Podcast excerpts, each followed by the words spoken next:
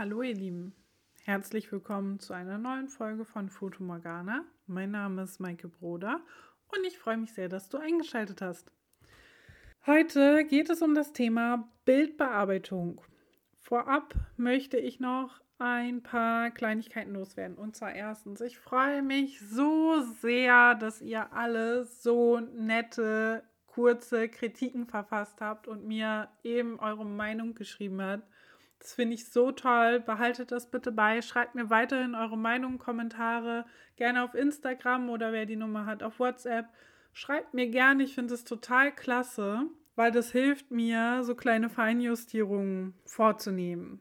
So, dann wurde sich gewünscht, dass die, Thema, die Themen nicht nur Anfänger geeignet sind, sondern halt auch für etwas fortgeschrittenere oder Profifotografen passen. Und ich denke, mit dem Thema Bildbearbeitung haben wir da eine ganz gute Basis gefunden. Da kann jeder mitreden, da hat jeder Fotograf eine Meinung zu, egal in welchem Level er sich gerade befindet.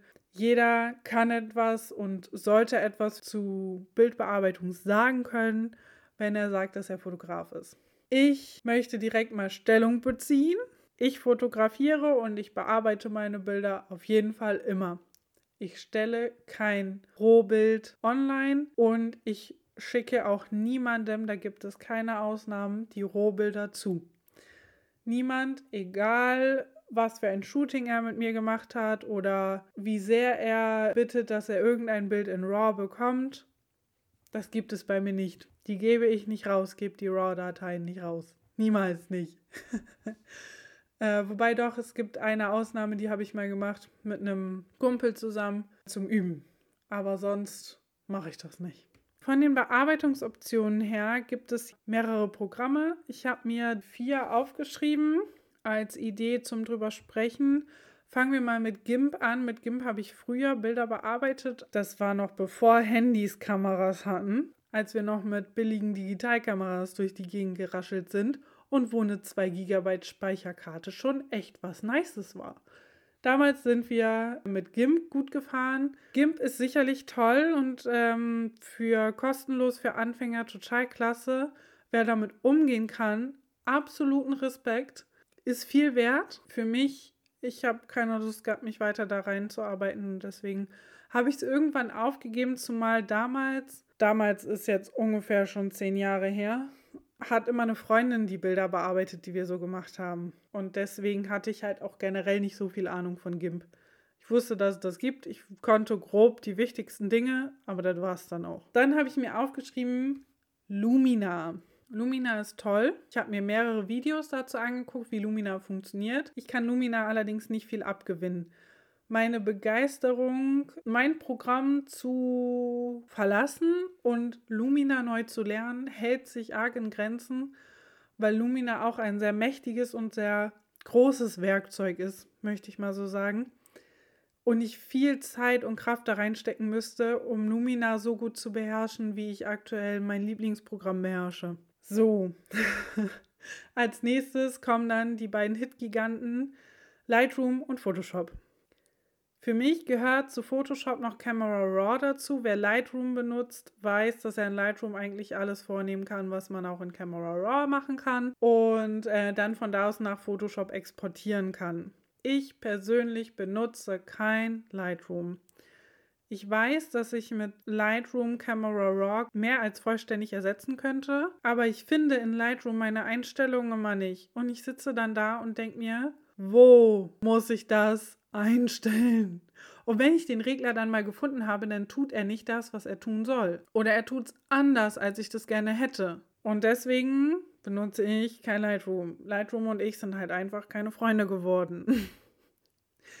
Aber was ich tatsächlich wahnsinnig gerne benutze und wo ich sehr, sehr glücklich darüber bin, dass ich das mit der Zeit so lernen konnte, ist Photoshop und Camera Raw. In Photoshop bearbeite ich tatsächlich die meisten Bilder. Also es gibt selten ein Bild, wo ich sage, okay, das ist perfekt so, wie ich es aufgenommen habe. Das kommt vor, aber relativ selten. Also ich habe jetzt vor drei Tagen zuletzt Bilder von einem Auto fertig bearbeitet und die habe ich tatsächlich ähm, nicht alle durch Photoshop durchgejagt. Die waren teilweise so, wie sie waren, mit ein bisschen Belichtung korrigieren schon perfekt. Ein bisschen Weißabgleich einstellen und dann war das schon wirklich awesome. Da sind sehr, sehr schöne Bilder bei rumgekommen. Aber darauf will ich jetzt gar nicht hinaus. Vor drei Tagen, als ich die Bilder bearbeitet habe, habe ich tatsächlich Photoshop oder in Camera Raw das erste Mal wieder den Button gesucht, weil der ist nämlich umgezogen, wo man direkt aus Camera Raw rausspeichern kann. Also dann direkt in JPEG speichern kann. Das hat ein Weilchen gedauert. Das musste ich, war kurz davor, das zu googeln, um rauszufinden, wo ich speichern kann. Interessanterweise war der Button früher ganz unten, wo Öffnen war. Und da konnte man da so ein Pfeil drücken, da war so ein Dropdown-Menü. Und da war dann Speichern unter. Und jetzt ist es ganz oben irgendwo und heißt auch nicht mehr speichern, sondern irgendwie anders. Ja, gut, egal, darum geht es jetzt nicht. Camera Raw ist für mich ein wahnsinnig mächtiges Tool. Ich kann da schon das meiste eigentlich immer fertig machen. Es ist selten, dass ich da wirklich viel dann noch in Photoshop machen muss. Es sei denn, ich nehme mir tatsächlich richtig vor, in Photoshop was Bestimmtes zu machen, dann natürlich schon. Aber da bin ich wirklich sehr, sehr glücklich drüber, dass Camera Raw mir da schon sehr viel Arbeit abnimmt. Photoshop selber finde ich total super, gerade in Bezug auf eine einzige Sache. Ich benutze Photoshop jetzt ungefähr seit drei, vier Jahren. Ich weiß von Photoshop vielleicht zwei bis drei Prozent von dem, was Photoshop insgesamt alles kann. Und ich weiß schon relativ viel, auch wenn ich bei weitem noch nicht alles weiß, ich weiß schon relativ viel. Mehr als ich regelmäßig brauche. Und deswegen finde ich Photoshop so wahnsinnig toll, weil das einfach eine, ein gigantisches Spektrum ist von dem ich eigentlich nicht mal eine Vorstellung habe, wie viel dieses Programm kann. Das mag für die einen so sein, dass sie sagen, boah, das finde ich fürchterlich frustrierend, wenn ich gar kein Ende sehe. Aber für mich ist das halt so, wenn ich irgendwann mal nichts zu tun habe, dann kann ich mich an Photoshop ransetzen und einfach lernen, was man da noch so machen kann. Das ist für mich so richtig mindblowing. Das ist total toll. Das sehen andere vielleicht ein bisschen anders, aber ich finde das sehr, sehr toll. Dann gibt es noch so eine Geschichte, wo ich glaube, dass das regelrecht die Fotografen in zwei spaltet. Und das ist für mich das Composing. Ich liebe Composings. Ich finde das total toll. Ich sitze wahnsinnig gerne stundenlang an Photoshop und mache ein Composing fertig. Ich finde es atemberaubend, was Leute aus Photoshop rausholen können, wenn die ein richtig geiles Composing fertig machen. Aber ich bin nicht gut darin. Also ich gucke mir das super gerne an und andere Leute können das wahnsinnig toll. Ich nicht. Ich gehöre nicht zu den Leuten, die das wirklich gut können. Trotzdem mache ich es gerne und trotzdem versuche ich mich immer wieder daran, weil ich es immer wieder wahnsinnig toll finde, sowas mal auszuprobieren, sowas ein Teil von mir werden zu lassen. Und vielleicht werde ich ja irgendwann gut. Ich meine, meine ersten drei Bilder waren sicherlich auch nicht genial. Ich habe sie tatsächlich nicht mehr, weil ich aus meiner Digitalkamera-Zeit kaum noch ein Bild habe. Aber darum geht es jetzt auch nicht. Ich finde Composings vor allen Dingen auch insofern toll, dass ich halt Bilder erschaffen kann, die ich in der regulären Natur niemals fotografieren könnte. Wie zum Beispiel nehmen wir dann wirklich was Banales, einen Eisbären und einen Pinguin zusammen zu fotografieren. Das wird halt in der Natur einfach nicht vorkommen. Das ist halt einfach so. Trotzdem ist es cool. Mein letztes Composing habe ich tatsächlich auch mit zwei kleinen süßen Eisbären gemacht und dem Harry Potter Schloss aus Oxford. Und zwar für eine Foto-Challenge von der FF Fotoschule, Frank Fischer Fotoschule heißt das. Ganze könnt ihr auf Instagram finden. Wahnsinnig spannend. Und da gibt es regelmäßig solche Challenges. Ich habe tatsächlich in der Challenge sogar gewonnen. Ich finde das total toll. Das ist super cool. Ich habe mir auch sehr viel Mühe mit dem Bild gegeben. Es ist nicht so geworden, wie ich es gewollt habe. Das wird es bei mir bei Composings aber eh nie. Von daher ist das schon in Ordnung. Also man kann das Bild angucken, es ist erträglich, aber es ist nicht perfekt. Da habe ich sehr viel Arbeit, sehr viel Kraft reingesteckt. Bin ich sehr zufrieden mit, sehr viel Spaß gemacht. Und wenn ihr Lust habt, Foto-Challenges mitzumachen, dann guckt euch das auf Instagram auf jeden Fall mal an. Die haben alle sechs Tage, wenn ich richtig informiert bin, so eine Foto-Challenge. Und das sind immer Themen, die in Anführungsstrichen so leicht und so schwer umzusetzen sind, dass jeder Fotograf, egal auf welchem Level er sich gerade befindet, mitmachen kann. Also es ist nicht so, dass man dafür irgendwas können muss. Kamera zu haben wäre praktisch, also wenigstens eine Handykamera oder eine Digitalkamera, das wäre schon gut. Aber alles andere muss man dafür nicht können. Man muss dafür nicht unbedingt im M-Modus fotografieren können oder sowas. Also es ist wirklich alles immer so umsetzbar, dass jeder daran teilnehmen kann. Das finde ich wirklich toll. Guckt euch das unbedingt mal an. Das heißt FF-Fotoschule.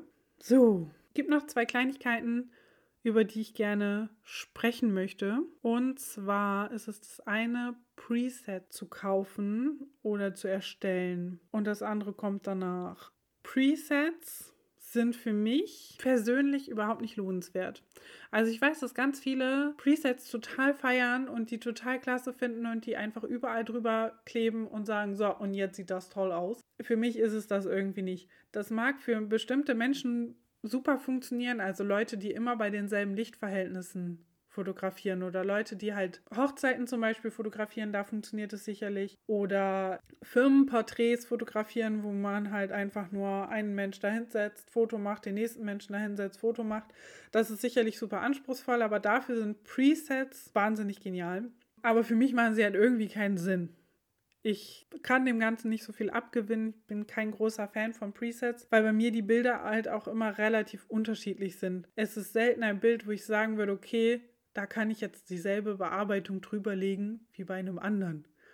Manchmal bearbeite ich tatsächlich nur den Weißabgleich. Meistens schiebe ich die Lichter woanders hin, die Tiefen woanders hin, den Kontrast woanders hin. Die Belichtung wird nochmal korrigiert. Also meisten, ich mache die meisten Bilder, fotografiere ich unterbelichtet und belichte sie dann im Hinterher nach, weil ich ausgebrannte Stellen vermeiden möchte. Ich habe selten Bilder, wo tatsächlich irgendwas im Schwarz absaufen könnte. Also ich fotografiere selten so dunkle Gegenstände oder dunkle Landschaften oder Menschen, die so schwarze Kleidung anhaben, dass es absaufen könnte. Aber ich habe halt durchaus, wenn ein Mensch mal ein bisschen glänzt oder wenn die Sonne sich irgendwo spiegelt im Wasser oder sowas, durchaus das Problem, dass mir mal Stellen in einem Bild ausbrennen und das vermeide ich gerne damit, dass ich ein bisschen unterbelichtet fotografiere und dann im Nachhinein die Belichtung entweder stellenweise hochziehe oder alternativ, dass ich die Belichtung komplett hochziehe und dann merke, ach, ist gar nicht so schlimm weil teilweise sieht man diese ausgebrannten Stellen. Ich habe jetzt eine relativ alte Kamera. Ich kann mit den ganzen Fotonerds, die immer die neuesten Kameras haben, leider nicht so wirklich mithalten. Aber ähm, also ich kann auf meiner Kamera nicht sehen, ob eine Stelle ausgebrannt ist oder nicht. Das Histogramm sagt mir darüber auch nicht immer Bescheid.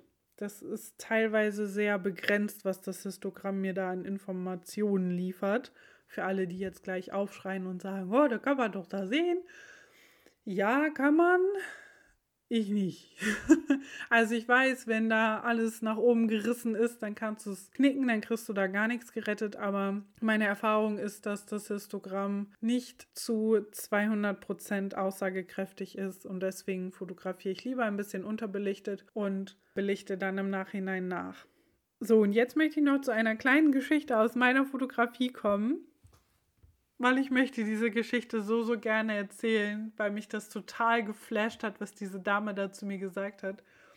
Und zwar geht es so ein bisschen darum, Bilder bearbeiten, Bilder zeigen und Bilder angucken und so weiter.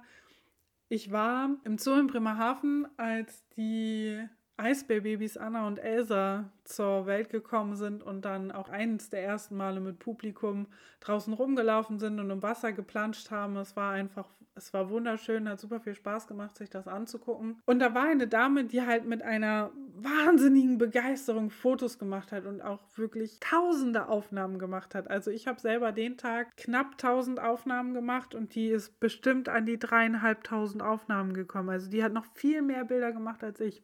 Und die hatte ich weiß das noch, eine Canon 5D Mark I. Darüber sind wir ins Gespräch gekommen, weil wir beide eine Canon haben. Und mich hat es total geflasht, als wir so darüber gesprochen haben, ja, was machen wir denn mit den Bildern? Ich so, ja, hast du irgendwie eine Instagram-Seite, wo du die hochlädst? Kann ich mir das mal angucken? Dann bin pauschal immer sehr interessiert, mir äh, Instagram-Kanäle von Leuten anzugucken, die schöne Bilder machen. Ich folge denen auch gerne, weil ich mir sehr gerne schöne Bilder angucke. Und die Dame sagte zu mir, nee, äh, habe ich nicht. Und ich so, ja, womit bearbeitest du denn deine Bilder? Und da sagte sie so, nee, ich bearbeite die auch nicht so. Was machst du denn mit deinen Bildern? Ich war halt so, so völlig so, wenn man die nicht bearbeitet und nicht online stellt, was macht man denn dann damit? und da sagte sie, ja, wieso? Ich ziehe die auf eine Festplatte und dann bleiben die da. Und ich so, guckst du die nicht nochmal an? Und da sagte sie, nee, für sie wäre das total normal und sie ist da super zufrieden mit, dass sie die Bilder macht.